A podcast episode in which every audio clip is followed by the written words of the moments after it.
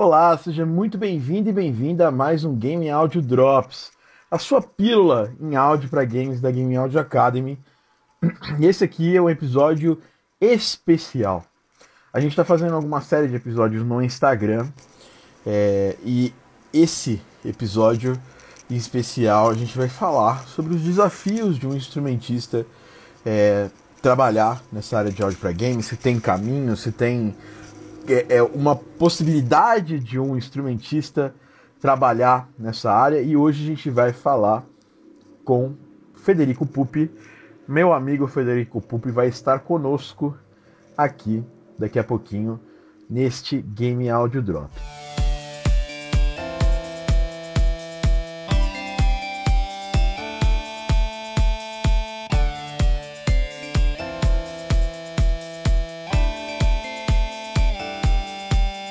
Lembrando que esse Game Audio Drops está disponível nas plataformas de streaming de podcast. Você pode procurar lá pelo Game Audio Drops no Spotify, no Apple Podcasts, no Google. É, hoje a gente não está com o nosso super aparato de microfones aqui, é, fazendo no YouTube. É, tem várias possibilidades de conectar um setup profissional de microfones aqui no, no Insta, mas o problema é que quando a gente coloca um microfone profissional e vai colocar para conversar com outra pessoa, dá vários problemas. Então a gente está indo pelo jeito mais simples possível. Mas o áudio tá bacana, provavelmente vocês estão escutando. Vou chamar aqui o nosso convidado, Federico Pupi, para falar com a gente hoje. O nosso italiano mais brasilioca que eu conheço. Olá, Pupi, seja muito bem-vindo ao Game Audio Drops. Olá, Thiago, muito obrigado, um prazer estar aqui com você. Cara, muito feliz ter você aqui com a gente. Esse podcast é um podcast da Game Audio Academy que a gente tem um prazer de fazer. A gente traz pessoas muito legais no meio. E eu estava devendo um episódio trazendo uma pessoa que fez, que gravou né, é, para jogos, né, gravou instrumentos para jogos.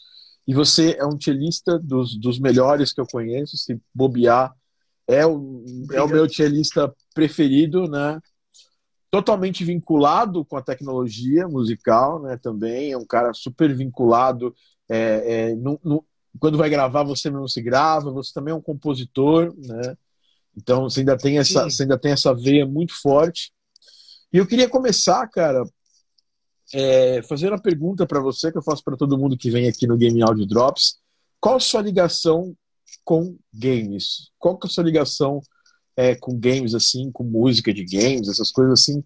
É, é, você, como eu, nós somos, estamos, estamos ficando, somos millennials, né? É, é. tiozões aí, né? Que agora a galera gosta de chamar de cringe. agora,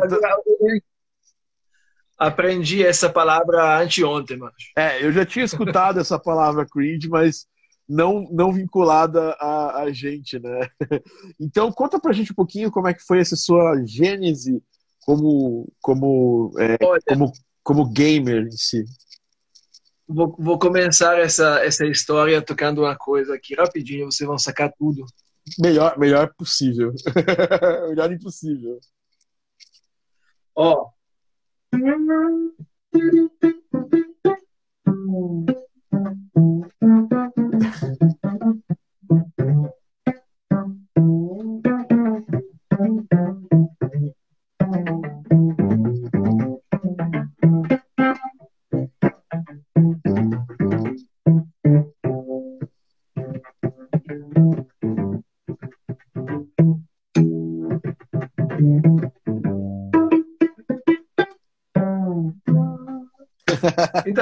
Mário. É assim, exatamente. É assim que começou tudo.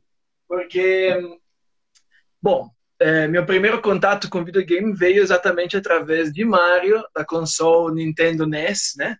Aquela cinza quadradona. Não lembro exatamente quantos anos eu tinha, né? Eu morava na Itália na época, né? E Qual região da Itália? Que... Qual região da Itália você morava?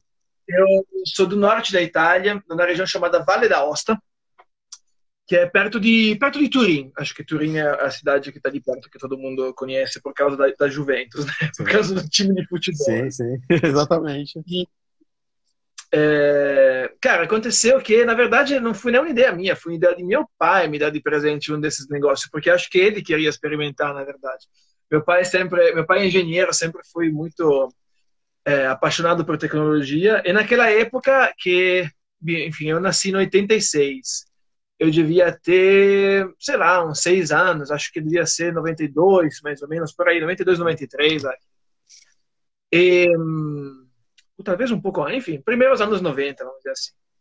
E tinha uma loja numa cidadezinha perto de onde eu morava, que era uma loja exclusivamente de videogame. Vendia Nintendo e o, o Sega, Sega Mega Drive e Master System. Era esse o lance. E, cara, fomos nessa loja comprar o Nintendo NES, saca? E foi uma experiência maravilhosa, porque foi realmente, sei lá, você entra criança numa loja que é só de videogame, bicho. Incrível, incrível, incrível. Foi muito, muito legal. Enfim, é, recebi esse negócio como presente. O meu pai se deu como presente e eu recebi por osmose, né? Que acho que o que foi. E aí comecei, comecei a jogar videogame. E era, tinha aquela, aquele cartucho duplo. É, tem alguém da Vale da Osta aqui? É, sim, o pessoal da Vale da Osta aqui. A... Pois é, tem escrito em italiano ali. Bob, Bob Bateria. É, é um baterista, Bob. Muito Ciao, obrigado. Federico. Um cara abbraccio della Vale di, di Aosta. E congratulazioni per la, care, pela carreira. carreira. Eu, eu não sou, eu não sou. Eu, apesar de ter sangue italiano, eu não sou, não sei falar bem italiano. Você leu certo, leu certo. Era isso mesmo. E, cara, aquele NES tinha aquele cartucho que era duplo. Tinha Super Mario Bros. e aquele de caçar os patos, sabe? Que vinha junto Duck com a Hunt. laranja. Duck Hunt, né? Duck Hunt. Exatamente. E aí eu comecei a jogar e, e pronto. E assim, é, naquela época eu já tocava violoncelo e a musiquinha de Mario sempre me acompanhou nessa parada, porque aqueles videogames daquela época, eles têm uma impronta de, de som, assim, muito, muito marcante, assim, em termos de em termos de melodias mesmo, né? Essa melodiazinha de Mario, cara, é, é impressionante, assim, é, fica na cabeça de todo mundo para sempre, você nunca vai esquecer. E, e foi assim minha introdução no mundo dos, dos videogames. Né? Depois crescendo, aí começaram jogos no, no PC, depois outros consoles e assim por diante. Nesse momento atual eu não tenho nenhuma console e faz muito tempo que não jogo não jogo habitualmente, sabe? Acho que substituí os jogos com, com a, a produção musical. Assim. É, e acho que Fico brincando. e eu acho que você, assim, apesar de você não estar mais jogando, acho que você nunca produziu tanto para jogos quanto, quanto, quanto agora, né? Quanto recentemente, né? É, Com certeza. com uma, certeza. uma coisa para te falar, Pupi, é uma, uma pergunta, né, para te fazer, né? É, então, a- a- o estudo da música na sua vida veio desde muito mais cedo do que os jogos. É, quantos, desde quantos anos você É. estuda música? Cara, eu comecei a tocar com 4 anos de idade. Nossa. Mas por quê? Foi pressão tinha- da família? Você tinha, tinha esse interesse? Foi, porque o que aconteceu é o seguinte: ninguém na minha família é músico. Absolutamente. Da minha ninguém. também não. Muito- Da minha família, é, tá vendo? Então você sabe muito bem do que, que estamos falando. E é, na frente da minha casa tinha uma biblioteca, uma biblioteca municipal. Essa biblioteca promovia cursos. E um belo dia começou um curso de violoncelo. E minha avó, que morava no apartamento de baixo, na, na casa da minha família tinha dois apartamentos. No primeiro tinha minha avó e no segundo tinha a minha família.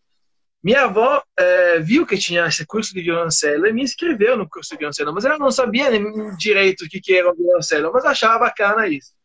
Pronto, aí eu, Federiquinho de quatro anos de idade, acompanhado lá, vai lá, vai fazer a primeira aula. Rapaz, assim, foi muito bacana. Que, imagina, você na criança te dá um, em mão um, um violoncelinho, né, pequenininho, para tocar. Cara, nunca mais quis parar. E assim comecei. E aquele, por coincidência, foi o primeiro ano do método Suzuki na minha região na Itália. Então eu inaugurei o método Suzuki na, na minha região na Itália, fazia parte da primeira turma. E aí segui até 14 anos, depois entrei no conservatório e daí em diante é, a história chega até aqui. Mas não foi por pressão, foi porque minha avó realmente me inscreveu no curso para ver, sabe como você escreve criança em curso? Tem um curso na biblioteca na frente de casa, boa, vamos, vamos ver, né? Vai que gosta. E assim, é assim que aconteceu. Então, é engraçado porque eu não tenho lembrança na minha vida sem antes de eu tocar, sabe? Talvez as lembranças que eu tenho da minha infância mais remotas são lembranças que eu estava tocando. Caramba! Isso é, é, é, muito interessante. Assim. Então, você nunca teve dúvida na sua vida né, que você ia ser músico? Assim, você, você nunca, nunca teve balançado para fazer outra coisa? Sempre a música foi, foi, foi o seu objetivo, é, eu, né? Eu tive balançado entre é, ser músico e ser vulcanólogo quando era criança. Nossa. Eu era apaixonado por vulcão. E, em Turim, em Turim tem, tem vulcão ali perto? É perto da região dos vulcões? Não, né? É mais pro, é mais pro, pro sul, né? Exato. No sul tem o Vesúvio, né? A Nápoles e o Etna, na Sicília. É. Eu sei porque a família dos meus dos meus antepassados italianos veio da região ali da, da Sicília e de Genoa, ah. né? E, então, então eu sei, eu sei dessa questão do, do, do vulcão. Bom, pra, pra, só para só avisar a galera que está assistindo esse, esse podcast ao vivo, não esquece de fazer duas coisas para ajudar a gente a, a atingir mais pessoas. Pede coraçãozinho, vocês estão gostando aí. E também, se vocês quiserem compartilhar, usa ali o. A, não vai só encher o saco da pessoa, manda para alguém que realmente vai ter interesse para algum músico, para alguma, alguma pessoa, não fica mandando de spam para as pessoas, manda para manda manda esse, esse essa live para outras para outras duas pessoas, não, não manda para mais do que isso não, que possa se interessar por essa live. É, Pupi, bom, você desde muito muito cedo é música na sua vida, você se profissionalizou na Itália e você tocava em que tipo de, de, de obra ali na Itália? Na sua, no, seu, no seu início? Assim, você tocava, tocava em orquestra? você sempre, sempre teve essa, essa vida muito híbrida de, de, de tocar tanto, de trazer o cello para um mundo mais popular? Como é que foi a sua, a então, sua, a sua, o seu começo profissional? É, como eu comecei com o método Suzuki, eu sempre comecei já tocando em orquestra. A gente tinha uma orquestra que era a orquestra da escola Suzuki, depois tinha a orquestra do conservatório e depois começaram a. Depois não, em paralelo à orquestra do conservatório, começaram as orquestras profissionais. Então, sim, eu tenho uma formação é, de música erudita, mas eu sempre teve, a partir da minha adolescência, a curiosidade de introduzir o violoncelo em outros contextos musicais. E, então, comecei a tocar é, com a minha banda, no qual a gente fazia música bem experimental, uma mistura de de rock, de metal, de punk rock, assim, era muito mistureba, assim. Depois comecei a, a, me apaixonar pelo jazz, pela música improvisada, pela world music, mas eu sempre peguei o violoncelo e, e coloquei em outro contexto, paralelamente ao conservatório, paralelamente à orquestra, etc. Tanto é que acho que rolava um certo preconceito comigo também no conservatório, porque eu era justamente aquele que fazia o contrário do que os outros faziam, sabe? Conservatório é um lugar, bom, se fosse um lugar progressista, não se chamava conservatório, né? Com certeza. Então, assim, conservatório é um lugar onde, assim, sabe aqueles lugares onde tudo tem que ficar igual para sempre? Esse é o conservatório, que é uma função legal, mas é uma sorte de museu da música, né? Vamos dizer assim. Então, era até mal visto por causa por causa disso, né? Por causa de eu fazer outras outro tocar outro estilo de música e amplificar o violoncelo, usar o violoncelo com efeitos e tal, isso era. Mas eu sempre gostei de provocar também, então estava tudo certo. E essas duas coisas iam em paralelo, sabe? Do lado clássico. Atualmente, faz bastante tempo que eu não toco música clássica em orquestra, etc porque eu acho que é, me representa muito mais, me representam muito mais outros tipos de música. Apesar do ano passado eu ter gravado, por exemplo, um disco com a primeira suíte de Bach, por exemplo, mas eu gravei ela de uma forma totalmente é, não convencional, vamos dizer assim, uma releitura bastante pessoal dela. Assim. Muito legal. É, ó, continuando esse papo das influências, né? Eu acho que você estava citando o começo da sua, do seu processo estudantil e eu também fiz conservatório, né? Não, não, não de instrumento, né? Mas para aprender teoria e, de voz também. E durante esse processo de aprendizado, foi mais ou menos a época que surgiu a Apocalíptica, né? Você lembra aquele grupo finlandês, né? Eles são finlandeses, né? Que tocam, tocam cello de um jeito muito, muito diferente do usual. Eles foram algum tipo de influência para você nessa época? Cara, eu descobri eles depois. Descobri eles depois. Depois disso. Alguns anos depois de ter começado a brincar com violoncelo, amplificação, pedais, etc., aí eu descobri Apocalíptica. Curioso. Mas já faz alguns anos depois. É, demorou para chegar até a mim isso. É, eu não sei, acho que o primeiro, a primeira coisa de Apocalíptica que chegou é quando eles fizeram a, a regravaram um disco do Metallica. Sim, eles fizeram. E aí aquilo é, popularizou, popularizou bem e aí eu tive contato. Mas fazia já alguns anos que eu brincava com as mesmas coisas.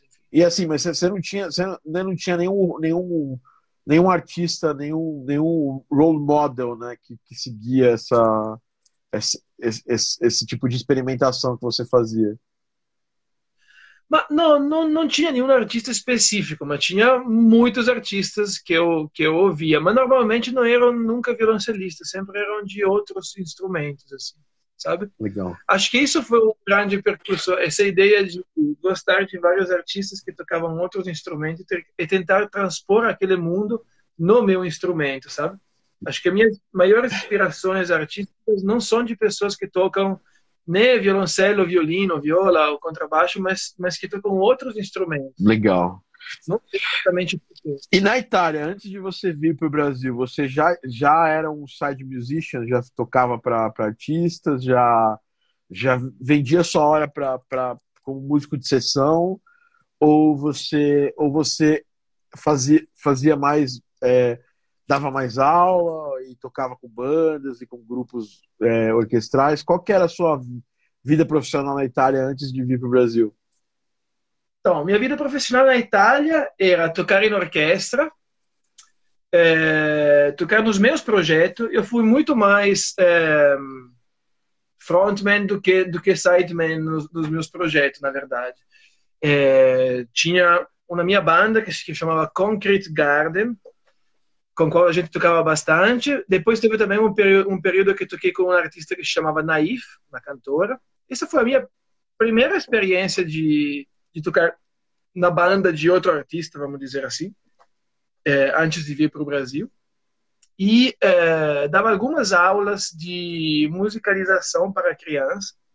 E fazia também dezenas e dezenas de outros trabalhos que eu já, que eu já fiz na, na vida, porque é, a diferença de quando, do, que muitas pessoas acham, né, que a Europa aqui, a Europa lá, mas, por exemplo, na Itália, as possibilidades de fazer música são muito menores respeito ao Brasil.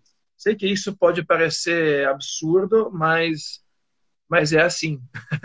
o mercado musical, primeiro que a Itália é muito menor de tamanho, né, então o mercado interno é obviamente menor, mas assim, existe uma ideia, é, por, por estrutura social, de trabalho, que assim, música ou é seu hobby, ou você dá aula de música, ou você tem que ser extremamente famoso para conseguir ganhar dinheiro, sabe? É como se aquela parte do meio que corresponde a 95% dos músicos do planeta de alguma forma não existisse, sabe? Que loucura. Então, é, é muito, é muito louco isso, é muito louco, porque você sempre me pergunta, ah, você é músico, ah, onde é que você dá aula? Eu falo, não, eu principalmente toco mesmo, se sou músico, olha que coincidência, né? Músico que toca, sacou? e, mas isso era, era, é o mais complexo, mais, mais complexo na Itália, principalmente um 10 anos atrás, que quando eu vim para o Brasil, essa situação estava tava tensa e, pelo que eu vejo, está mais ainda, porque agora fecharam um monte de orquestras também, etc. Então, também pela música erudita é, tá, tá problemático. Cara, curioso, porque a Itália é um dos berços da música do Renascimento, né? Do, do é, é um dos berços da cultura da, que priorizava a música como algo cultural e não como algo acessório, né? É, é, e é curioso você me contar que na Itália você tem menos possibilidades de, de profissionais de música do que no Brasil. Eu queria entender assim, porque é, você falou, é, é orquestra ou um cara totalmente muito famoso. Então, aquela, aquelas pessoas que ficam no meio, do, no meio de campo, bandas autorais, é, é, side, side musicians, esse tipo de coisa, é, não é uma coisa tão comum assim na Itália. Você acha que no Brasil, esse campo, quando você veio para o Brasil, é, esse campo se abriu mais para você? É, é, é, isso que eu estou entendendo mesmo? Sim, é exatamente isso. Exatamente isso. Por algumas é, razões, assim. É, por exemplo, agora entrou aqui o meu amigo Loris Deval, que é um grandíssimo é, violonista e guitarrista. Pena que ele não fala português, senão ele era uma ótima pessoa para a gente convidar para aprofundar esse, oh. esse, assunto. Hi, Loris! Mas é, é, é um é um paradoxo. A Itália, sim, é um berço cultural muito, muito um dos, dos, dos mais é, mais frutuosos do mundo, assim, né? Assim, a quantidade de, de, de, produção de obra de arte foi, foi gigantesca. Foi gigantesca. Passado. Passado mesmo. Depois disso, existe um conservadorismo que é centrado no mantenimento da obra de arte do passado, muito mais que na, do que na incentivação da criação de obra de arte nova agora. Isso é um, é um, é um, é um paradoxo. É como se a como eu posso dizer, é, o mantenimento, a manutenção das obras de arte do passado vira um bloqueio para a criação de novas obras de arte. Mas, mas é super curioso, porque a Itália é super. É super é, é, ela foi muito importante no, no pop dos anos 90, né? Porque praticamente toda a dance music que, que, que vinha para cá, para pro, os países do terceiro mundo, até para para os Estados Unidos saía da Itália, né? Você tem lá Corona, é, uma série de, de, sei lá, Eiffel, Eiffel 65 lá, né? Que é, cara, esses caras vieram da Itália e você tem festivais de música gigantescos, né? O de Sanremo, até, não sei se, não sei se até hoje existe, mas era um festival que, que trouxe muita gente boa para música, né? Sim, é um, é um cara, é, é, realmente paradoxal e eu sei que sou estranho, mas é bem, é bem isso. Por exemplo, Sanremo, vamos dizer, Sanremo é um festival importante, mas é um festival televisivo. Sanremo não é um festival que acontece de verdade. Sanremo é um festival que acontece naquela semana dentro de um teatro fechado com um monte de público que é ou galera que paga muito dinheiro para ir dentro ou os públicos dos famosinhos, sabe? galera de televisão e tal, é um, é um festival que acontece na televisão. Mas não é um festival que movimenta culturalmente a nação, sabe? É até difícil de explicar, mas é como se tivesse um, um, um corte, sabe, ali.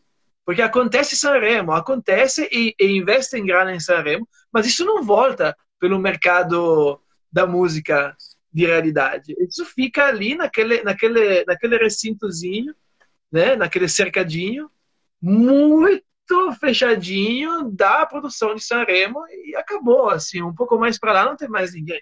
O que não significa que não tenha ótimos artistas, artistas maravilhosos, tem um artista sim, maravilhoso sim. na Itália.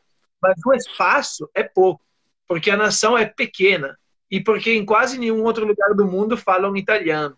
Então você não é que, por exemplo, Eiffel 65, eles são italianos porque nasceram na Itália, são de Turim, coincidência perto de, de, de onde eu morava, Inclusive, eu conheci, por coincidência, numa orquestra, o produtor do EFL 65, Domenico Capuano, que era contrabaixista. Estava fazendo conservatório junto comigo. Que loucura! E... Loucura, exato. Não, o dia que eu descobri que ele era o, o, o produtor do EFL 65, bicho, foi uma parada muito doida. Eu falei, cara, não tô acreditando. Acreditando, você tá, tá de sacanagem, sabe? E... Mas eles justamente cantavam em inglês ou faziam música, né? a, a, a, uma música mais famosa dele, que é Blue, não tem letra. Ah. Um blue, da bundi, da bunda, é só da isso, bundi, letra, é só isso aí. Então, assim, não tinha problema. Mas é, aquela foi na revolução realmente da música eletrônica italiana que, que partiu para o mundo. Mas em geral é um mercadinho meio meio difícil e também volto a dizer, uma, uma, questão, uma coisa são o Infer 65 que, por sorte e por capacidade, tiveram uma explosão no mundo. Outra coisa são as pessoas que vivem tocando em situações menores e tal, que não existem com tanta, com tanta força. É. Não quero dizer que não tenha, né? Não quero é. dizer que não tenha, mas não, não, não tem talvez por a nação ser pequena, não tem um tamanho suficiente para fazer essa roda virar de verdade. Cara, bem, bem, bem interessante esse papo. Recentemente, falando de música eletrônica, teve mais um, um artista italiano que explodiu, né? Foi o Medusa, né? Inclusive, ele, ele, ele, explodiu com a ajuda de um brasileiro, né? O Alok. O Alok uhum. deu, uma, uhum. deu uma empurrada no Medusa, e o Medusa é um dos grandes. É, mesma coisa também, só em inglês, né? Aquela pegada de fazer música para fora para exportação, né? É, Vlad Beatles. É, muito bom também.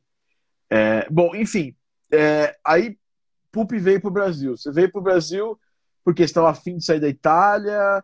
É, você já me contou essa história, mas acho legal pontuar. É, mas acho que mais do que só o motivo de você ter vindo para o Brasil é como que você conseguiu expandir o seu trabalho e hoje Pupi, em vários, eu tenho amigos em vários circuitos da música, você sabe, né? A gente tem amigos em vários circuitos.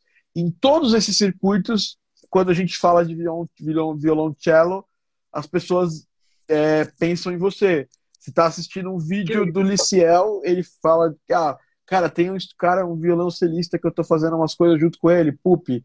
A, a disco do Edu Falache, é, Pupi participou.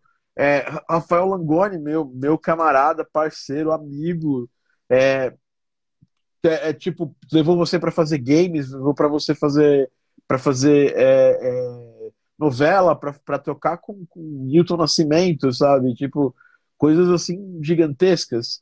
É, e, e, depois dele, você acabou, pela sua qualidade, você acabou viralizando para outros cenários musicais, né? Me, me, conta um pouco essa, essa é, é, porque, assim, é, uma coisa que eu percebo é como que abriu depois, primeiro porque você veio o Brasil, depois como que abriu esse, esse leque de oportunidades assim tão, tão é, gigantesco para um instrumento que não é um instrumento propriamente popular, né? Uma coisa é um guitarrista fazer sucesso assim tão, tão, tão forte, outra coisa é um, um cellista fazer esse, fazer ter esse, essa, essa esse trânsito livre em várias áreas diferentes? Sim.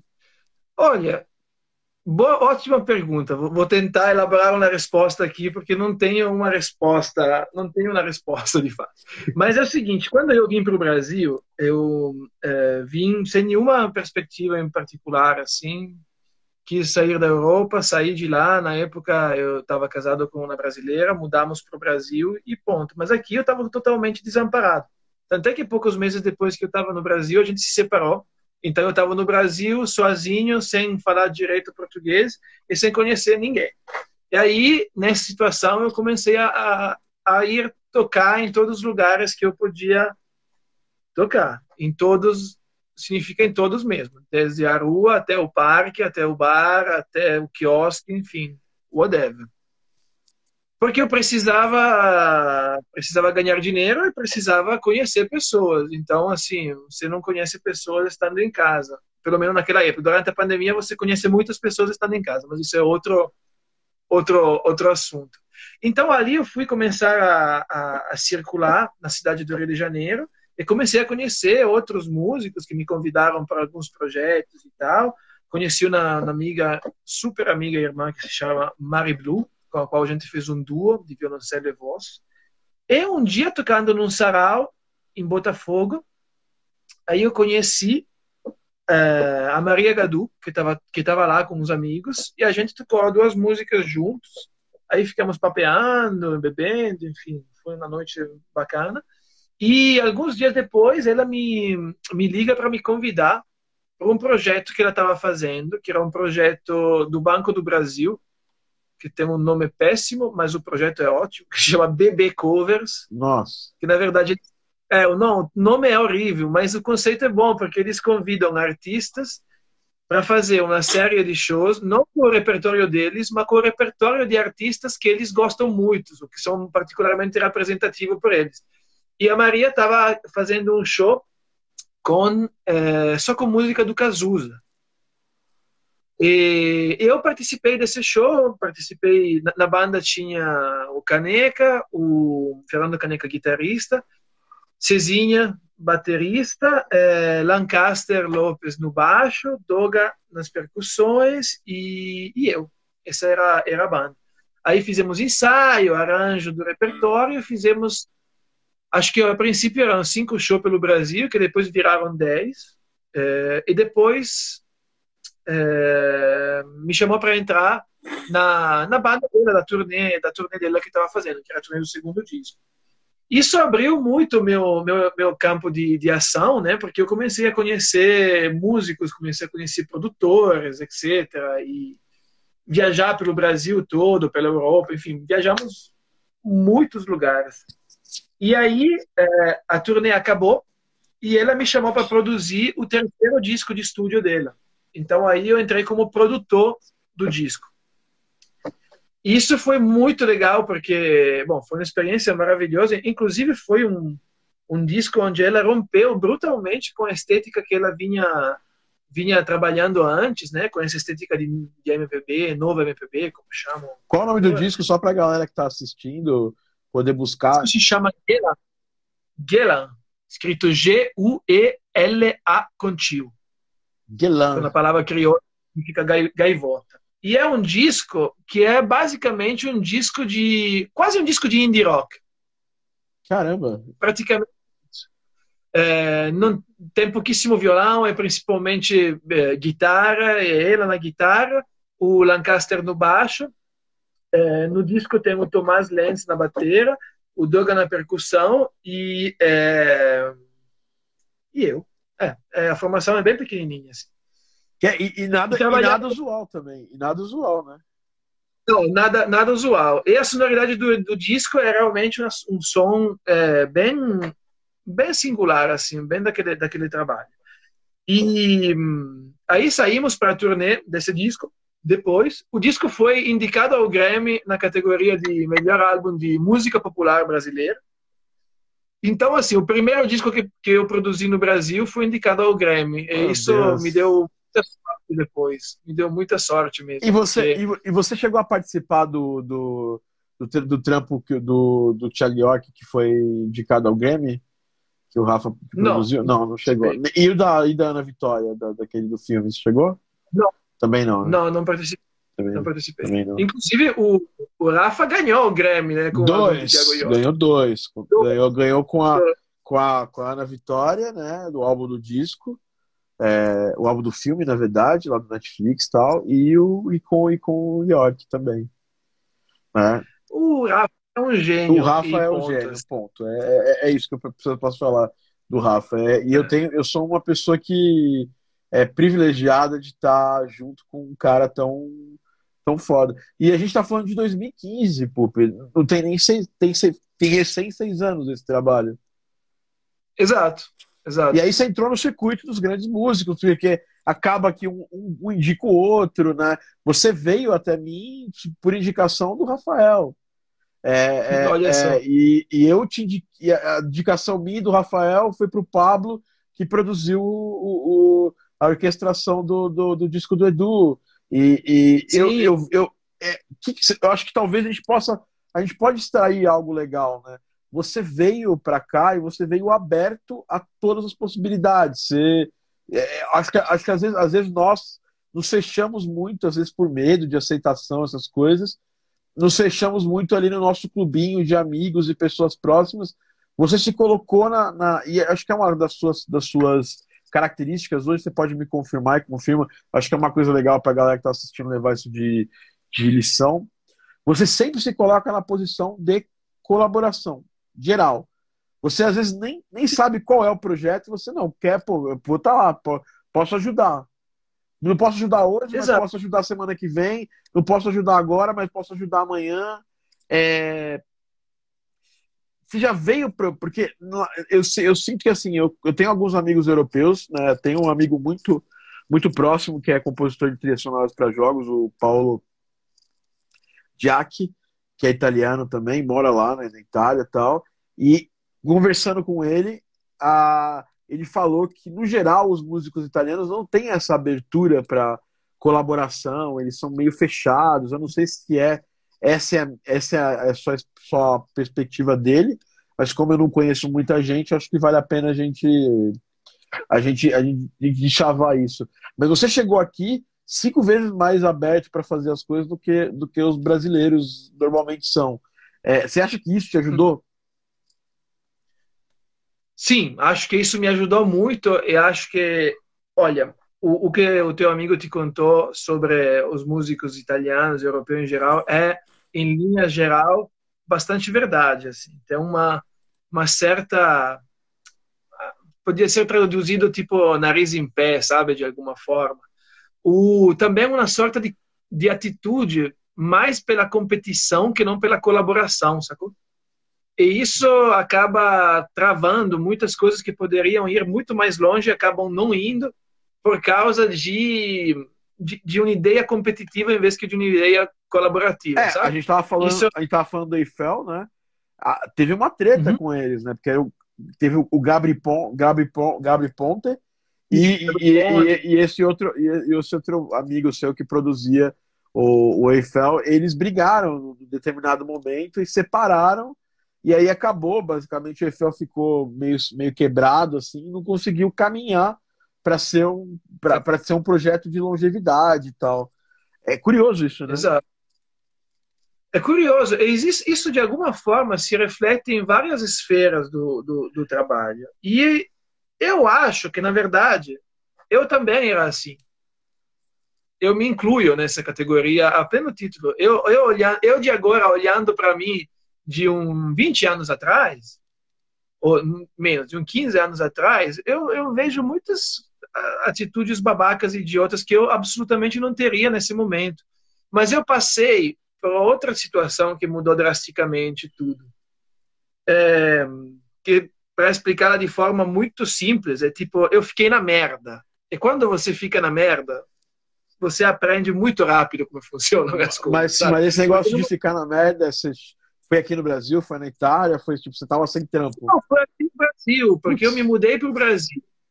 É, não conhecia ninguém, não falava português nem nada. Nos primeiros meses me separei da minha mulher, que era brasileira, então, assim, perdi completamente as referências que eu tinha.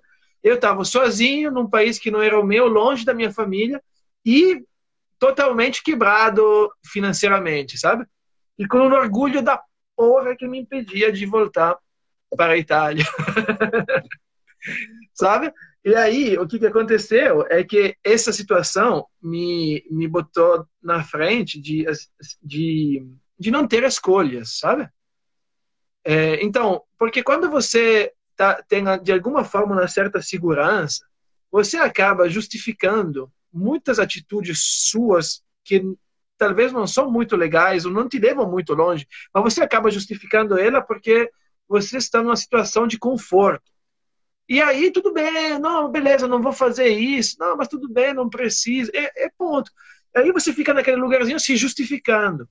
Quando você fica realmente meio que desamparado, você não tem muito como se justificar. Você tem que resolver a parada, sacou?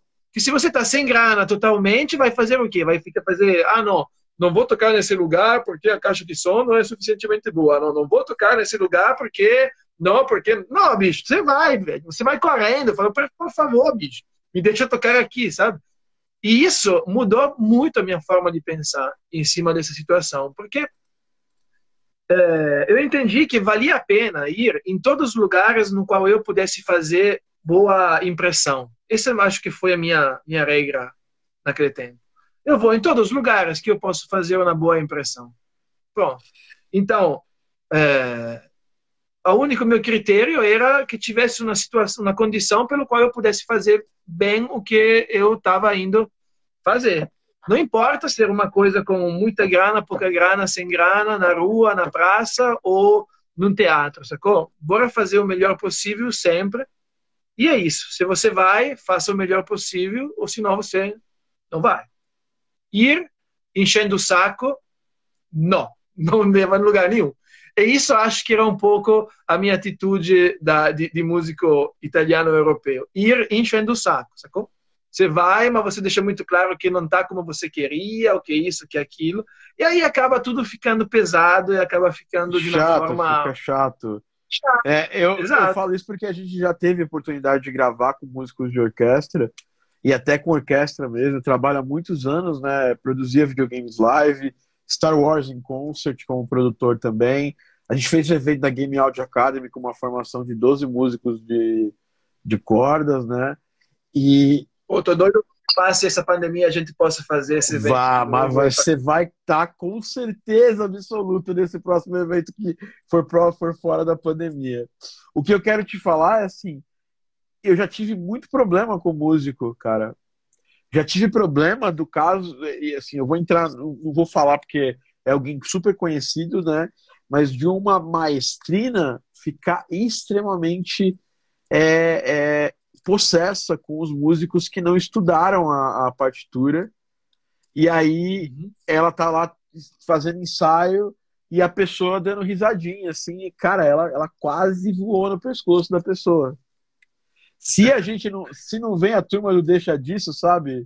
Cara, calma aí, calma uhum. aí, calma aí. Tinha virado confusão, porque é, a gente entende que, que a pessoa, ah, mas eu, mas o meu cachê não é, não é o melhor, tal. Mas meu, você aceitou, você podia ter falado não. Ninguém, ninguém surpreendeu com esse valor, né? E aí, tipo, sei lá, é, ainda tem isso, né? E e, e, e, uma vez a gente foi fazer, não sei se o Arthur está assistindo a gente, o Arthur tocou violino nesse evento. É, tinha um, maluco de, de, de, Tinha um dos instrumentistas que era o piadista. Ele queria. A gente tinha pouco tempo de ensaio, e mesmo assim o cara tava, parava a cada, a cada sessão para fazer um gracejo tal. É, e fazer umas piadas meio de mau gosto, assim, não piadas é, engraçadas tal. E isso, isso faz diferença. Por exemplo, eu nunca mais quero fazer nada com esse músico. Né? Eu nunca mais se eu vou chamar aquele, aquela, aquela musicista que teve problema com a, com, com a maestrina, porque é, a gente já tem, já é muito difícil né, é, no dia a dia o nosso trabalho, porque a gente tem às vezes pouco tempo, às vezes a gente tem a pressão de fazer bem feito, é, e, e não chega nesse, nesse ponto. Então, então, então isso que você falou é uma coisa bem importante. Então você foi. E você é um dos caras que tem essa característica. É um cara fácil de gravar, né?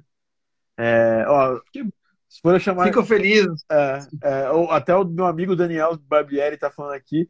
Se for chamar esse músico para stand-up comedy, mas nem para stand-up comedy esse cara rola. Ah, né? É. Você chama, chama stand-up. É, mas, mas eu acho que é uma característica muito importante do músico, do side musician, ele ser simples, né? Oferecer a solução em vez de colocar uma série de empecilhos. Você acha que essa é uma característica que fez você ser um músico que é tão chamado para os projetos? Ajuda? Sim, eu, eu acredito, acredito que sim, porque é só pensar, por exemplo, né, assim, de forma muito, uh, muito fácil. Se coloca no lugar. Você tem que chamar, arregimentar um, uma, um grupo para gravar alguma trilha ou chamar pessoas para sei lá, para viajar contigo o Brasil todo para tocar. São pessoas que você vai ter contato, cara, provavelmente três dias por semana, a três horas da manhã, cansado pra caralho, estressado dentro de um avião, sacou?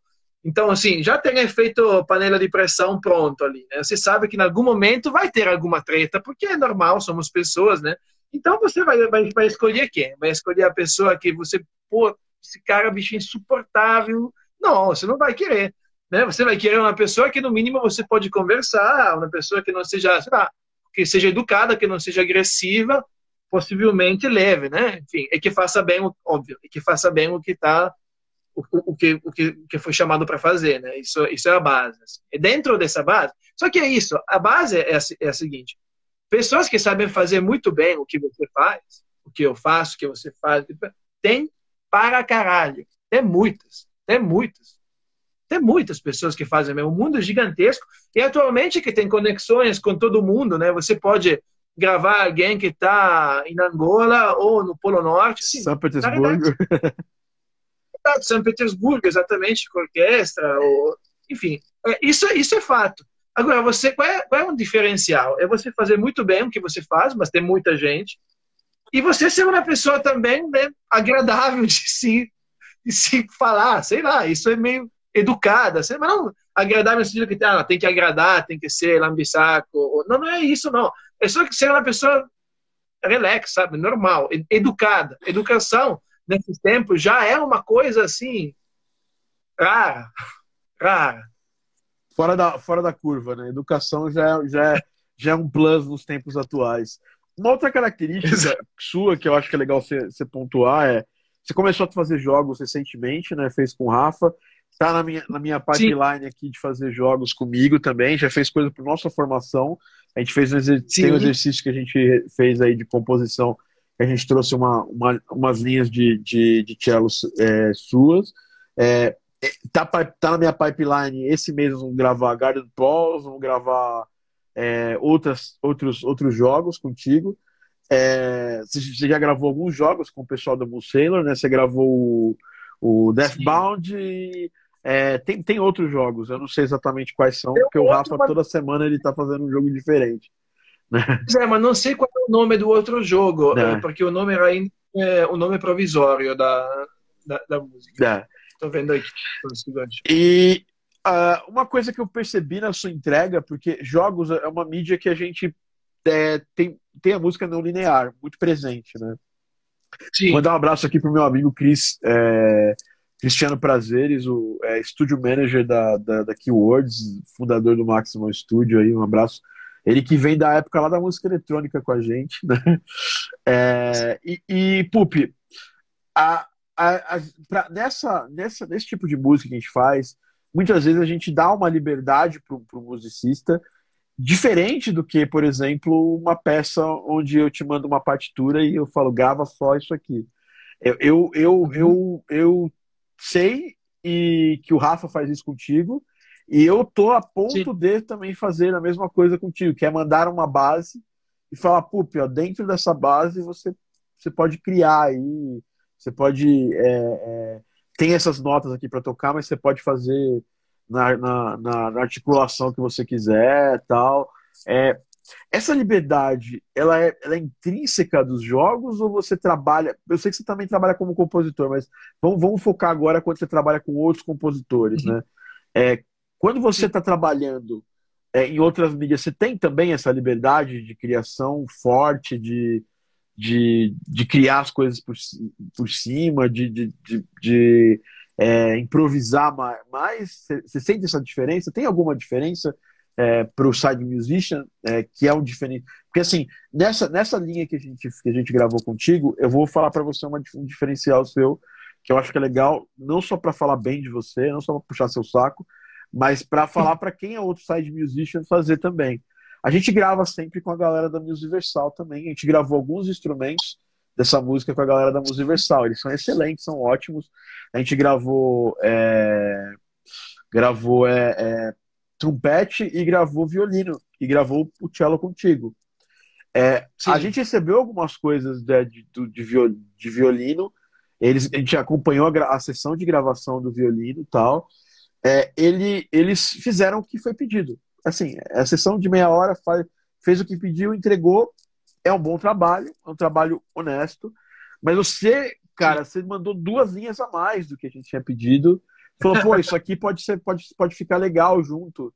E eu acho isso um baita diferencial do, do, do side musician. O é, que, que, que, você acha? Você acha que realmente isso é uma coisa que faz diferença?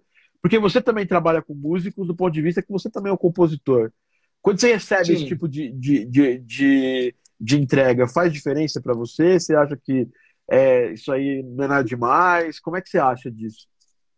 Cara, eu, eu, eu tento sempre fazer o.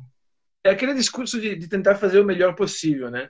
Se eu estou gravando para você, eu vou estar gravando como se estivesse gravando para mim. Sacou? O meu nível de exigência é o, é o mesmo que eu teria para mim, sabe? O Rodrigo Boixali, Grande Rodrigo Boixá. Grande, grande. Então, assim, você me manda uma música para gravar e eu vou ter o mesmo, mesmo idêntico nível de, de, de controle de qualidade e exigência que se a música fosse na minha música ou na coisa que eu estou gravando para o meu projeto. Então, eu, eu fico pensando da forma que eu gostaria de receber aquele material, sabe? Então você me manda duas linhas aí. Eu vejo que tem uma linha. Eu acho que mandei uma linha de grave, duas linhas de grave, alguma coisa assim no, Foi. no teu. Naquele momento que eu estava tocando aquilo, eu falei, pô, eu entendi o que, que ele queria. Eu acho que se eu dobrar isso dessa forma, ia, ia ficar legal, porque você me mandou a, a, Bom, no caso eram partituras completas, né? Se eu tivesse gravado exatamente o que estava ali só, tava lindo pra caralho, já tava funcionando. Sim, tava Só que você tendo a partitura, né, eu ouvindo, eu falei, caraca, essa ideia aqui, acho que o que ele estava buscando era, era esse aqui. Então, se eu fizer isso, pode ser que isso vai, vai, vai, vai ficar legal, que fosse o que a pessoa estava estivesse pensando, querendo naquele momento, sabe? Então eu vou fazendo isso, mas de uma forma, de forma natural. Tem às vezes que não me vem simplesmente nenhuma ideia a mais, é aquilo e, e, beleza. Tem outras vezes que a pessoa não me dá absolutamente nada, eu vou fazendo o arranjo inteiro, que também é legal. Tem às vezes que é híbrida, por exemplo, com, já que a gente estava falando do, do, do, Rafael, né? Com o Rafa tem uma colaboração maravilhosa, assim, e, cara, eu aprendo muitas coisas com ele, porque eu vejo muitas composições que ele me manda para gravar e tal. E, e, eu, eu, falo sempre para ele que eu estudo a forma de compor do Rafa.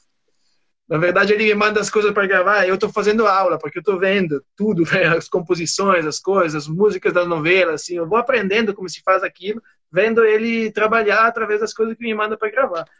E, e como o Rafa é, é extremamente experiente e extremamente seguro do que ele está fazendo, ele não tem nenhum problema em dizer, cara, é, te manda essa base aqui, tem uma melodia, faz aquela melodia ali e depois vai, vai livre no que você quiser. E aí eu vou criando em cima texturas e coisas, né? Acima da melodia que ele já mandou, ou de algumas ideias que ele já colocou. E isso é muito legal, porque aí você vai trabalhando de uma forma mais pessoal, né? Eu posso dizer mais do que eu penso, do que eu sinto da música. E a pessoa também é disposta em acolher aquilo, sabe? Em, em aceitar aquilo, por quê? Porque a pessoa tá, tá segura da composição, tá segura de um monte de coisas. Às vezes você trabalha com pessoas muito pouco experientes que ficam piradas se você tocou uma nota diferente da como está exatamente escrito ali, sabe? E, e, isso vira uma questão muito grande. Você fala, não, beleza, então desculpa, vou, vou regravar exatamente como está ali, não tem problema nenhum. É, isso tem muito a ver com a pessoa, né? Porque a, a liberdade, é, nesse caso, tem muito a ver com as, o quanto o compositor, no caso, o produtor, ou quem for, é disposto em aceitar aquilo é, de uma forma tranquila. E também, assim, eu trago na linha mais para você, mas se você não quiser usar, também não tem nenhum tipo de problema, sabe? Eu só fiz ali porque naquele momento estava legal, mas se não quiser usar, tá igual, assim, não é uma questão. Nunca é uma questão pessoal, sabe? Simplesmente é só uma questão musical e nunca tem uma questão pessoal. Isso acho que é outra coisa importante. Nunca tem uma questão pessoal. Nunca. Muito, muito. Isso é uma aula, cara. Isso é uma aula sobre, é, sobre, sobre produção. E, sobre produção e sobre atuar como um sideman. Eu acho que por isso, inclusive, que as pessoas te chamam tanto, porque elas sabem que você está pronto para fazer todos os tipos de trabalho. Se a pessoa quiser que você crie, você está lá para criar. Se a pessoa está lá quer que você simplesmente faça, toque as notas certinho, você está lá para fazer. É, hoje, dentro do seu, do seu universo de trabalho, né? É, quantos por cento é trabalho de composição né, que você faz para clientes finais tudo mais? É, quantos por cento você, você, você, você é side musician? E quantos por cento vem da parte artística? A gente sabe que para viver de música, a gente tem que ser é, polivalente no ponto de vista das fontes de renda. A gente não pode apostar todos os nossos as nossas fichas numa única fonte de renda, né? Essa, pelo menos, é a minha visão. É, eu vivo de música há, há, sei lá, vai fazer daqui a pouco é, uns 18 anos que eu vivo de música, é só de música, e o que eu aprendi nessa área foi isso, que se a gente é polivalente, a gente tem mais chance de se dá bem todos os meses do ano, né? É, falando de um jeito bem mais bem direto. É, você é também igualmente polivalente. Você compõe, você toca, você tem é, projetos artísticos. Se for pegar uma, porque o ao vivo saiu da, da, da sua vida é. recentemente, né? É, desde 2020 a gente tá, não tem o ao vivo envolvido, né? É, mas numa vida normal, onde a gente não tem pandemia, qual, qual que era mais ou menos, obviamente você não sabe os números exatos, mas dá para você saber quais são os pontos onde você vê que vem mais renda para você como músico, assim, é, é, no geral. Ah, Pessoa que trabalha com música de todas as vertentes possíveis. Então, essa é uma ótima, ótima pergunta, porque nos últimos, no, no, último ano, por causa da pandemia, mas não só por causa da pandemia, é, as relações mudaram, a, a, as proporções mudaram muito, né?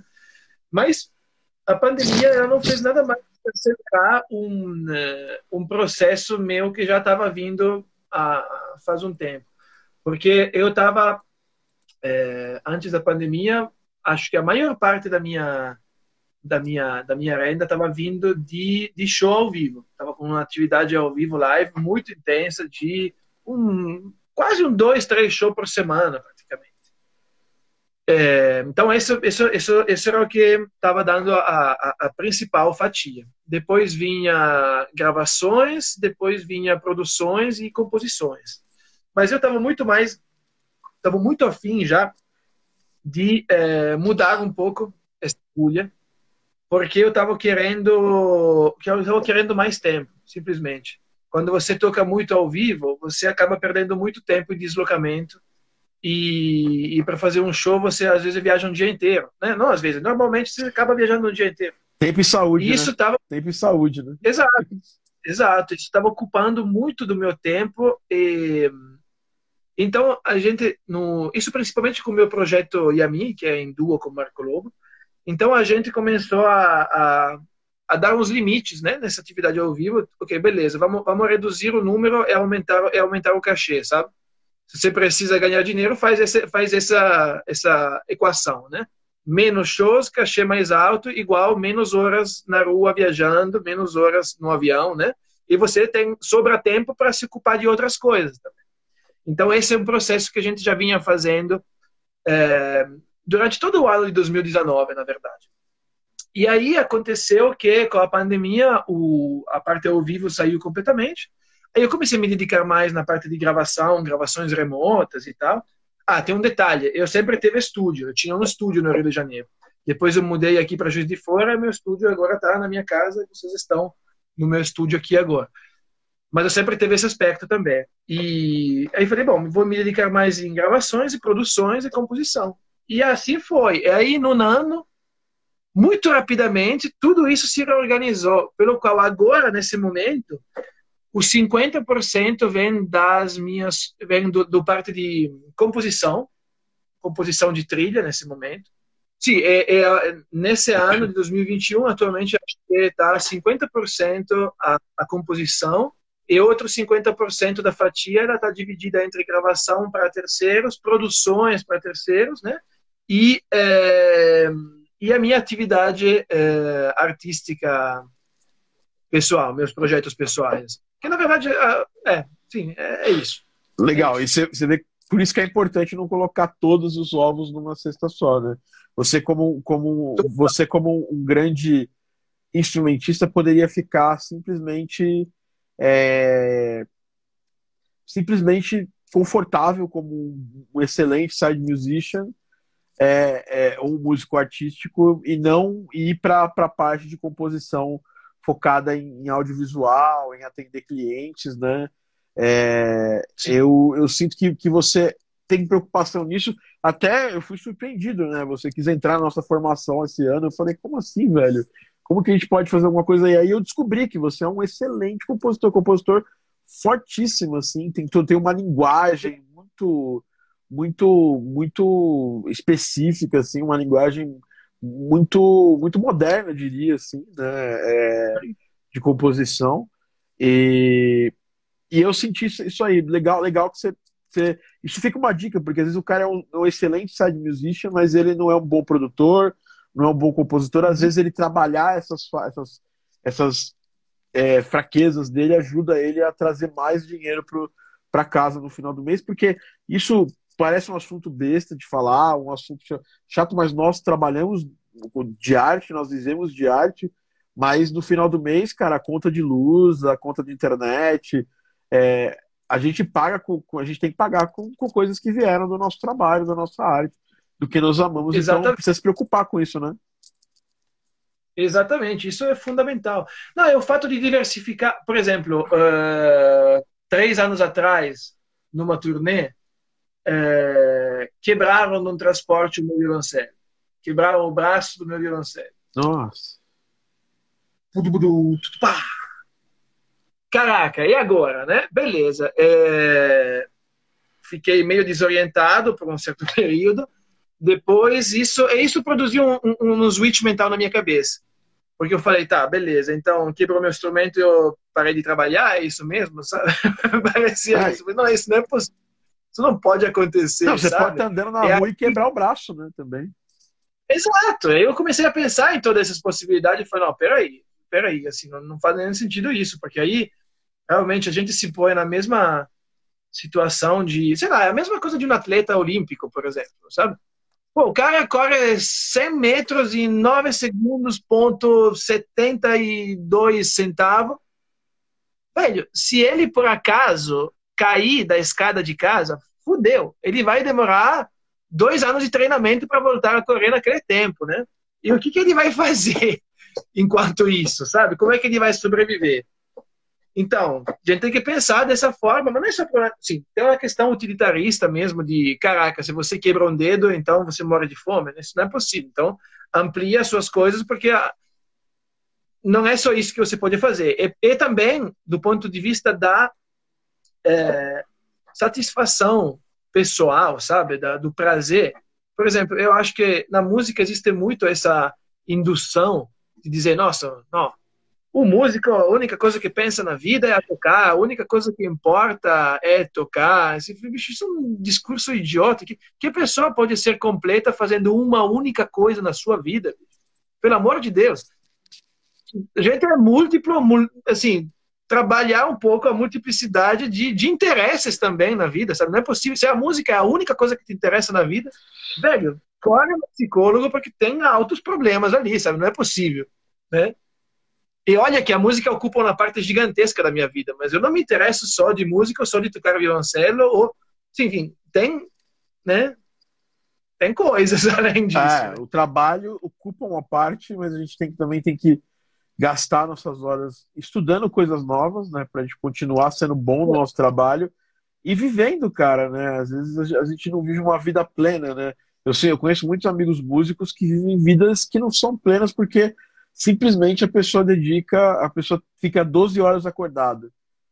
É, é. Dessas 12 horas que a pessoa fica acordado, é, 12, 14 horas que a pessoa fica acordado, a pessoa dedica as 14 horas para para música. E ela, aí vira uma pessoa que não, não tem uma cultura geral muito grande, é, uhum. sabe, não tem uma saúde boa, porque não dá para A gente fica muito sentado aqui no estúdio, cara. Uma coisa que eu tenho praticado aqui é levantar, dar uma andada, mesmo, mesmo dentro, dentro da própria casa, assim, dar uma andadinha. Oh. Tem um verde maravilhoso aí, ó. Maravilhoso. Esse aqui me salva é, totalmente. Eu tenho aqui no meu prédio. Eu mudei de casa na pandemia só para ficar mais, mais perto do lugar de um lugar que tem mais verde, onde eu tivesse verde do meu lado. Não tivesse. Isso ah, é, é, não tivesse a desculpa assim, ah, tem que andar, tem que sair daqui para andar para outro lugar para ver verde. Aqui no prédio onde eu moro tem uma, uma, uma mini florestinha assim. Então você anda lá, dá uma olhada para as árvores e tal. É muito bom isso aí.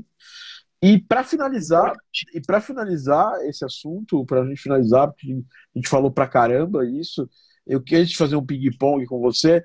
Eu queria fazer uma pergunta muito específica. Eu sou uma pessoa que estuda muito isso, eu tenho uma presença nas redes sociais muito forte, e você, do seu lado também, você tem uma presença nas redes sociais. A gente tem que equilibrar os dois pratos, né? o prato da criação do nosso trabalho com o prato das redes sociais. Isso é muito necessário. Eu queria que você chegasse e falasse para mim, se possível, como que você faz para equilibrar essa, essa sua presença nas redes sociais com o trabalho do dia a dia? Se você se planeja, se você faz tem um calendário de posts, qual que, se você faz um planejamento para atuar nas redes sociais, é, porque eu sinto que, que é, uma, é, uma, é uma coisa que você tem crescido muito Acho que é, desde que eu te conheço até agora, você cresceu demais nas redes sociais. E eu queria entender se você fez algum, teve, teve algum planejamento ou tem se planejado para fazer, ser mais presente. Então, é, eu sou um péssimo exemplo de planejamento de rede social, porque eu não me consigo, não consigo me planejar com essa parada e, enfim, eu, eu uso de forma meio meio meio espontânea, talvez espontânea demais assim. Eu, eu, eu sempre tento, falei, pô, poderia ter planejado isso, estaria ganhando tempo, estaria fazendo uma coisa mais interessante e só que acabo acabo me perdendo um pouco nisso e às vezes isso me irrita, sabe? Eu me irrito com a ideia de planejar isso, eu falo, ah, foda-se. E aí acabo não planejando. E mas eu acho que planejar mais seria melhor para eu poder fazer as coisas de uma forma melhor mesmo e também viver isso de uma forma de uma forma melhor. Mas eu tenho tentado normalmente acoplar o que eu estou fazendo às redes sociais. Por exemplo, estou gravando alguma coisa e, e, eu tento gravar um pedacinho gravando aquilo, sabe? Quando lembro, né? Porque às vezes você está muito muito dentro e, e, aquilo te distrairia, aquilo te, te sei lá, às vezes, às vezes não, não, não, não rola, mas às vezes dá. Você está no, no mood certo, aí eu boto o celular na frente e gravo um pedaço da, da, da gravação que estou fazendo, da música que estou compondo, da mix que estou fazendo, enfim, do, do, do, que for, e tento dar um, sei lá, falar um pouquinho sobre isso. Mas é tudo muito espontâneo. Então, eu acho que o, a parte legal seria ter o lado espontâneo e o lado planejado junto, para a gente não ficar maluco, sabe? É, eu acho que é um grande desafio, né? É, eu, eu hoje eu tenho a, a o prazer, né, de, de, de poder ser uma pessoa que, que, que, tem gente que trabalha comigo, né, nas, na, né, nesse, nessa, nessa questão de poder ativar um post, editar um vídeo, né, então eu tenho essa facilidade. E, e o que você está falando é uma coisa que eu acho que é um, é um mote de todo, toda pessoa que se dá muito bem nas redes. É, se você tem, tem muita gente que força o conteúdo que vai criar, né? E eu acho que isso para um determinado para um determinado objetivo até funciona, mas eu acho que forçou demais, sabe? As pessoas percebem. E eu sou assim também. Eu, eu, eu, eu, eu crio em cima do, das minhas experiências e tem um grande especialista em redes sociais. É, eu não sigo ele mais hoje em dia tanto, mas é, ele, ele tem um livro, um dos livros dele ele fala isso aqui, que bastidor rico, conteúdo rico. Né? Então, se você, tem, se você tem um bom bastidor, é muito fácil você parar um minutinho, gravar um take, isso acaba virando um conteúdo um conteúdo muito rico, né? É, obviamente isso Sim. não é regra, né? Isso não é é, não é, não é assim, ah, pô, tem que estar tá toda semana fazendo muitas coisas fodas. Mas sei lá, duas semanas atrás, um mês atrás, um ano atrás, você fez alguma coisa legal, aí é legal virar conteúdo, né? E, e as pessoas se conectam mais fácil com quem está realmente fazendo, fazendo. É, é o que eu sinto nessa, não só na pandemia, mas antes, eu sempre tento me conectar com as pessoas que estão criando e mais com as pessoas que estão fazendo do que com as pessoas que estão falando sobre. Então, acho que Sim. nas redes sociais esse, esse, é um negócio interessante. Eu acho que isso explica muito o seu sucesso nas redes, porque você é um músico muito foda. Todo mundo, é, assim, é, é, é quem não segue ele siga para saber um pouco do que eu estou falando. É, mas ao, e ao mesmo tempo você você mostrar uma pílula de coisas legais que está fazendo atrai mais atenção e e quanto quanto você tem de preocupação com o audiovisual das coisas que você mostra. Você fez um trabalho pra gente, na verdade foi um presente que você nos deu ano passado, é, tocando uma das músicas que a gente compôs lá para para nossa masterclass, é, que eu uso até hoje como fim das minhas coisas, porque é um orgulho muito grande. E tem um trabalho muito bonito, assim, de, de iluminação, de fotografia. É, quando você faz as suas coisas, eu já percebi também que tem esse cuidado. Você não, não gasta, você, não, você parece meio como eu nesse ponto, você dá para confirmar.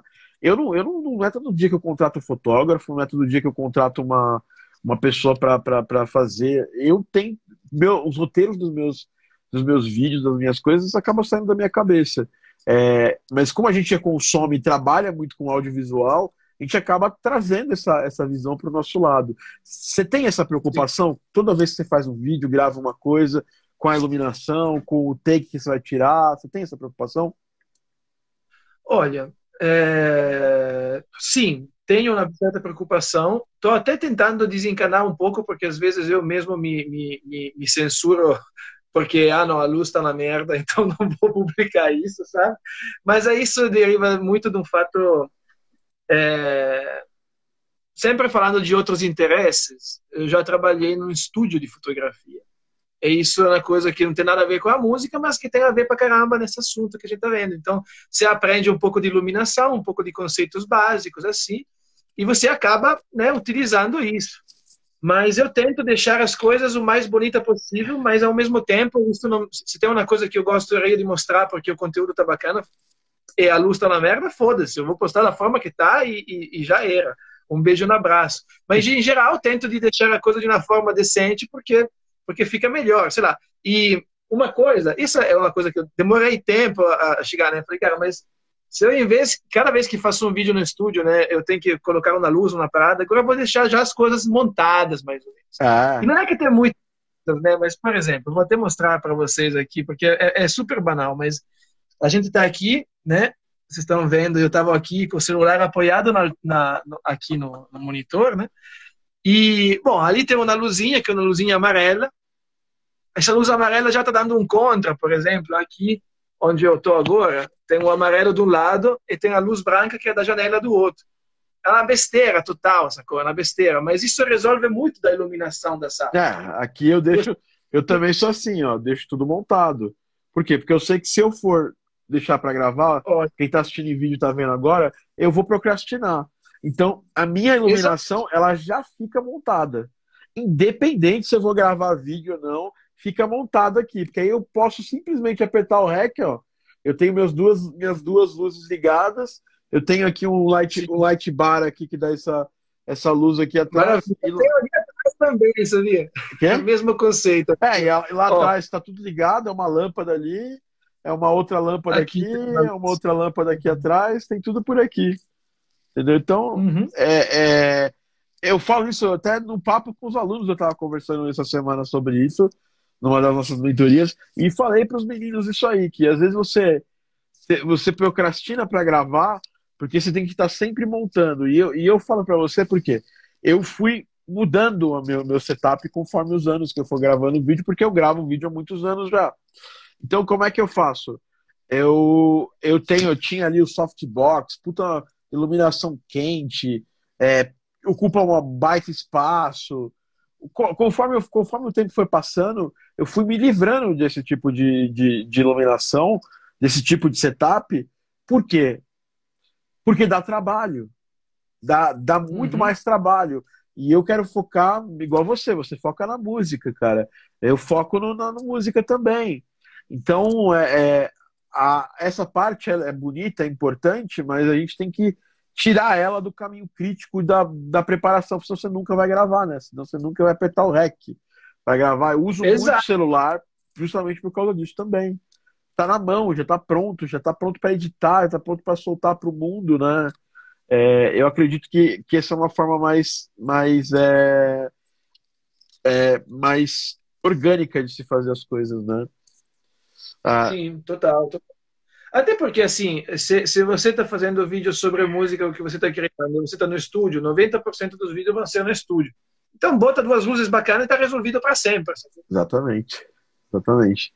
É, Pupi, uma outra característica, antes da gente partir para o bate-bola e finalização do podcast, se alguém tiver alguma pergunta para o Pupi, coloca agora aqui, a gente vai priorizar os que estão. Agora tem badges aqui no Instagram, se você mandar os badges é, de perguntas. Você pode mandar o valor que for. Quem mandar o valor que for, a gente vai perguntar. A gente, a gente usa. Se não for também, se ninguém mandar, quiser mandar nada, a gente vai ver, ver duas perguntas aqui para responder. É, Pupi, você é um cara que dá, desde muito cedo começou, é, é, muito ligado à tecnologia, apesar de você trabalhar com, com a coisa analógica. Eu acho que a coisa analógica é tecnologia, do mesmo jeito. E como é conta como é que surgiu a sua parceria com o Liciel? O Liciel é um, é um grande engenheiro de, de, de, de grande engenheiro de áudio no geral, mas que em determinado momento da carreira dele começou além de fazer esse trabalho, desenvolver os próprios, os próprios as próprias mesas, as próprias os próprios microfones, os próprios press. É... Hum.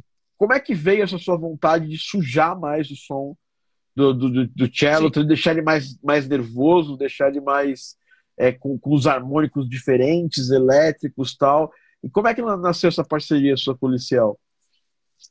Ah, então, é, essa ideia de, de, de sujar o som do violoncelo com efeitos e tal, eu fiz há muito tempo, é, já, desde, desde que comecei a tocar outras coisas dentro da música clássica, sei lá, com 14, 15 anos, né? Amplificando o violoncelo, botando pedais, etc. Isso sempre foi na minha característica, assim, sempre gostei muito desse lado, desse lado de, de manipulação dos sons, né? E com o Liceu aconteceu o seguinte, eu comecei a ir gravar em alguns estúdios e ver uns aparelhos muito bonitos.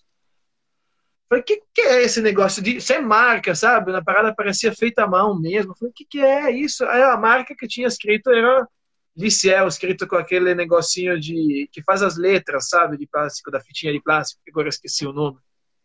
Colado em cima. Falei, que bacana. E aí eu comecei a procurar e eu vi que eu, quem era, né? Era ele com um estúdio aí em, eh, em Petrópolis, né, que produzia, construía essa parada. Falei, caraca, incrível.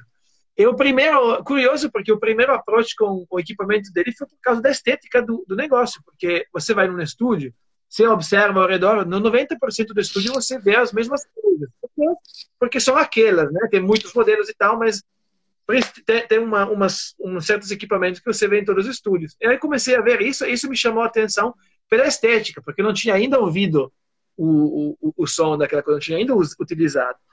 E aí foi muito bacana, porque depois eu fui descobrir, por causa da estética e do som da parada, que depois experimentei, achei, achei muito legal, fui conhecer ele. Aí ele me convidou a gravar uma música no estúdio dele, totalmente analógico, na fita mesmo, e fomos lá, eu e Marquinhos, gravamos uma música que é uma, uma revisitação de uma tarantela que a gente fez, que está lá no Spotify. É, e, e aí a gente se conheceu e tal. O ano passado, eu falei com ele que eu queria um amplificador dele para gravar. É...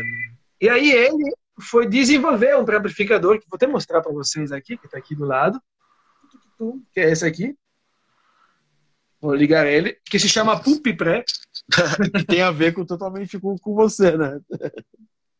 exato, exato, que é um amplificador. No caso, esse aqui não suja em nada, o som é extremamente transparente, assim, é maravilhoso, tem um som incrível, assim, é muito fiel, muito foda, e traz um monte de detalhe à tona. Depois dele eu tenho esses aqui também, que são dois compressores Varimu, isso é incrível mesmo, e, cara, compressores Varimu são compressores que comprimem com a válvula, em vez de ter um, enfim, tem vários sistemas de compressão, isso comprime através da válvula. E os dois funcionam no single ou, ou em estéreo. Esses são os equipamentos dele que tem. Depois tem essa máquina de fita aqui, que é um gravadorzinho de quatro canais, que também ele fez uma, umas modificações para poder gravar em sync, fazer overdub aqui. Enfim, tem uma série de coisinhas de coisinhas deles aqui muito muito bacana.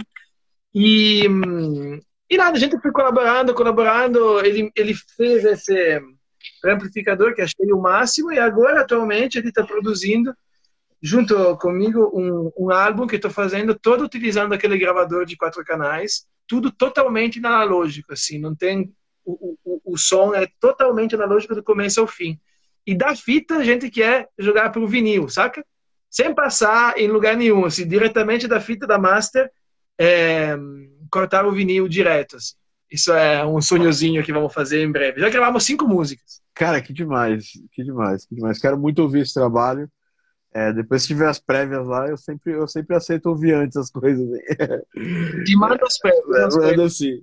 É, Pupi, é um pequeno bate-bola bate para a gente fechar aqui. É, Mac ou Windows?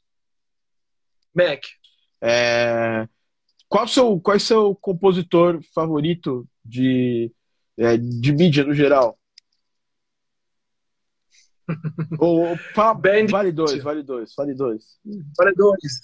Então eu vou botar o Olaf Arnolds e atualmente vou colocar a menina que esqueci o nome porque o nome é... Hildor, é... Hildor.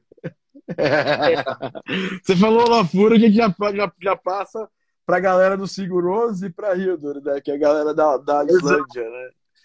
Hildor. Exatamente. É... E Ludovic Muito bom também, excelente compositor. É, bom, é, quais, qual, qual, quais são os seus plugins preferidos, assim, de, de efeitos, essas coisas, assim? Três, para você lembrar, que vem na cabeça primeiro. Eu vou contar para vocês uma verdade que normalmente sempre me olham mal depois disso, mas eu normalmente utilizo quase exclusivamente os plugins que tem dentro o Live. Não é, não é para olhar mal você, são excelentes plugins. Não, tem muita, tem muita gente que acha isso um absurdo. Eu acho eles muito melhores de muitos outros que utilizei. Concordo. Então eu utilizo quase exclusivamente plugin interno do Live, assim. Não uso muito plugin, eu uso, uso o mínimo indispensável, assim. E é isso. Bom, utilizo bastante coisa da de VST e tal, utilizo bastante coisa da Spitfire, no caso. Que é o que mais gosto de livraria de sons. Boa, boa. É, nem precisou perguntar de, de, de DAW, você usa o Live, né? É. e o Pro Tools, você usa o Pro Tools também ou não tem usado mais? Uso o Pro Tools também, Logic também, mas eu tento usar quase sempre o, o Live. Meu time aí, tamo junto. Tô, tô brincando. Total. É, o último, último álbum de música popular que você escutou, que você gostou? Último álbum de música popular que eu gostei, que eu escutei. Oh, vou, vou até abrir o Spotify aqui, porque esses dias estou ouvindo muitas coisas de. Estou pesquisando para umas trilhas, estou pesquisando coisas. Vou, vou, abrir aqui porque tem coisas que não sei nem o nome, porque ainda não, memorizei. Vou abrir aqui para mostrar para vocês.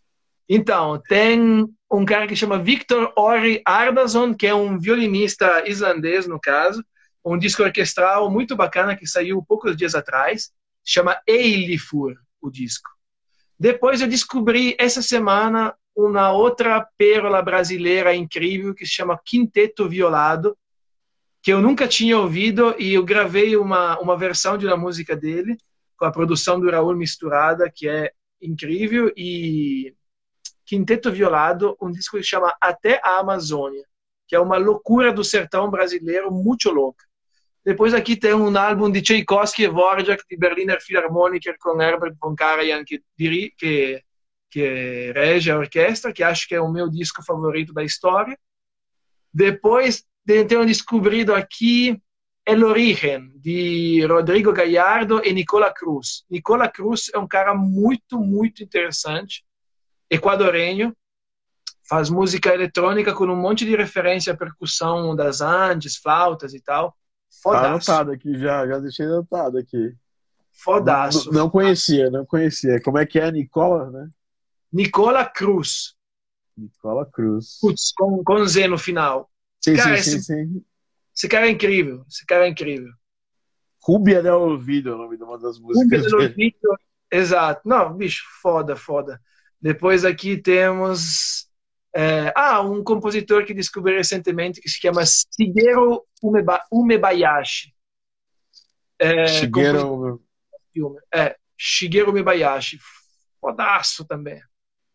É, então, assim, tem muita coisa diferente aqui. Isso são coisas que, que eu ouvi nos últimos três dias. Cara, é muito bom. Isso é, é, é Tipo, isso, ah, ele fez, ele é o compositor da trilha do Ghost of Tsushima do do, do Shigeru Umebayashi é o compositor da trilha sonora do Ghost of Tsushima, jogo que fez sucesso ano passado, tal, foi. Ah, olha é... só, eu cheguei para ele não não dos games, mas cheguei de um ah, filme. Ah, ele fez aqui, ó, Ghost of Tsushima, inclusive foi escolhido uma das grandes trilhas do ano passado né, de jogos do ano passado, que saíram no passado. Olha que doido, eu não me toquei, não. Eu fui é. na outras fui em filmes. É, ele foi o principal compositor. Ele é, é foi o Ilan Eskri, né, e o Shigeru Umebayashi foram os dois compositores da trilha sonora do Ghost of Tsushima. O principal foi o Ilan, né, é, só que o Shigeru fez os temas o, o, Tsushima Switch ele fez, né? Que é, é. Um, um, eles queriam muito trazer um compositor japonês para fazer essa, esse trabalho e tá aí, cara, um grande grande dica aí pro nosso pro nosso pro, do nosso Pup aí para jogos. Pup, muito obrigado pela presença, cara. Eu que agradeço, querido. Um prazerzaço. É, o Pup daria papo para semanas, meses. Esse aqui é só mais um dos podcasts que a gente está fazendo com o Pup. Pup, muito feliz de ter você aqui conosco, cara. A gente se vê no próximo. O pessoal perguntou sobre o seu, seu sinal, seu, seu é, como você faz a sua cadeia de sinal. Você já meio que explicou ali, né? Então já tá, já tá, meio que você deu, você deu a boa ali é, sobre a sua cadeia de sinal. Então é isso, a gente vai finalizando esse Game Audio Drops. Lembrando que Game Audio Drops é um oferecimento da Game Audio Academy, sua plataforma de ensino de áudio para games em português. Pup está aqui. Pup é, me deu o prazer de, de, de, de ficar, de, de ser nosso aluno. Ele parou um pouquinho o curso porque tinha que cuidar de outras coisas, mas ele vai voltar para a formação. Voltarei para finalizar a formação, que está muito boa. Estou doido para recomeçar isso. É, é um cara que eu admiro demais, assim, que eu me sinto privilegiado por poder ter a música, ter o instrumento dele, ter a criatividade dele é, vinculada a uma música que eu trabalho. Pupi, muitíssimo obrigado. Tenha, tenha uma ótima tarde aí. Pessoal que está assistindo, uma boa tarde, bom dia, boa noite. Até o próximo. Falou. Um abraço. Muito obrigado. Bom dia para todos. Obrigado, Thiago. Fui.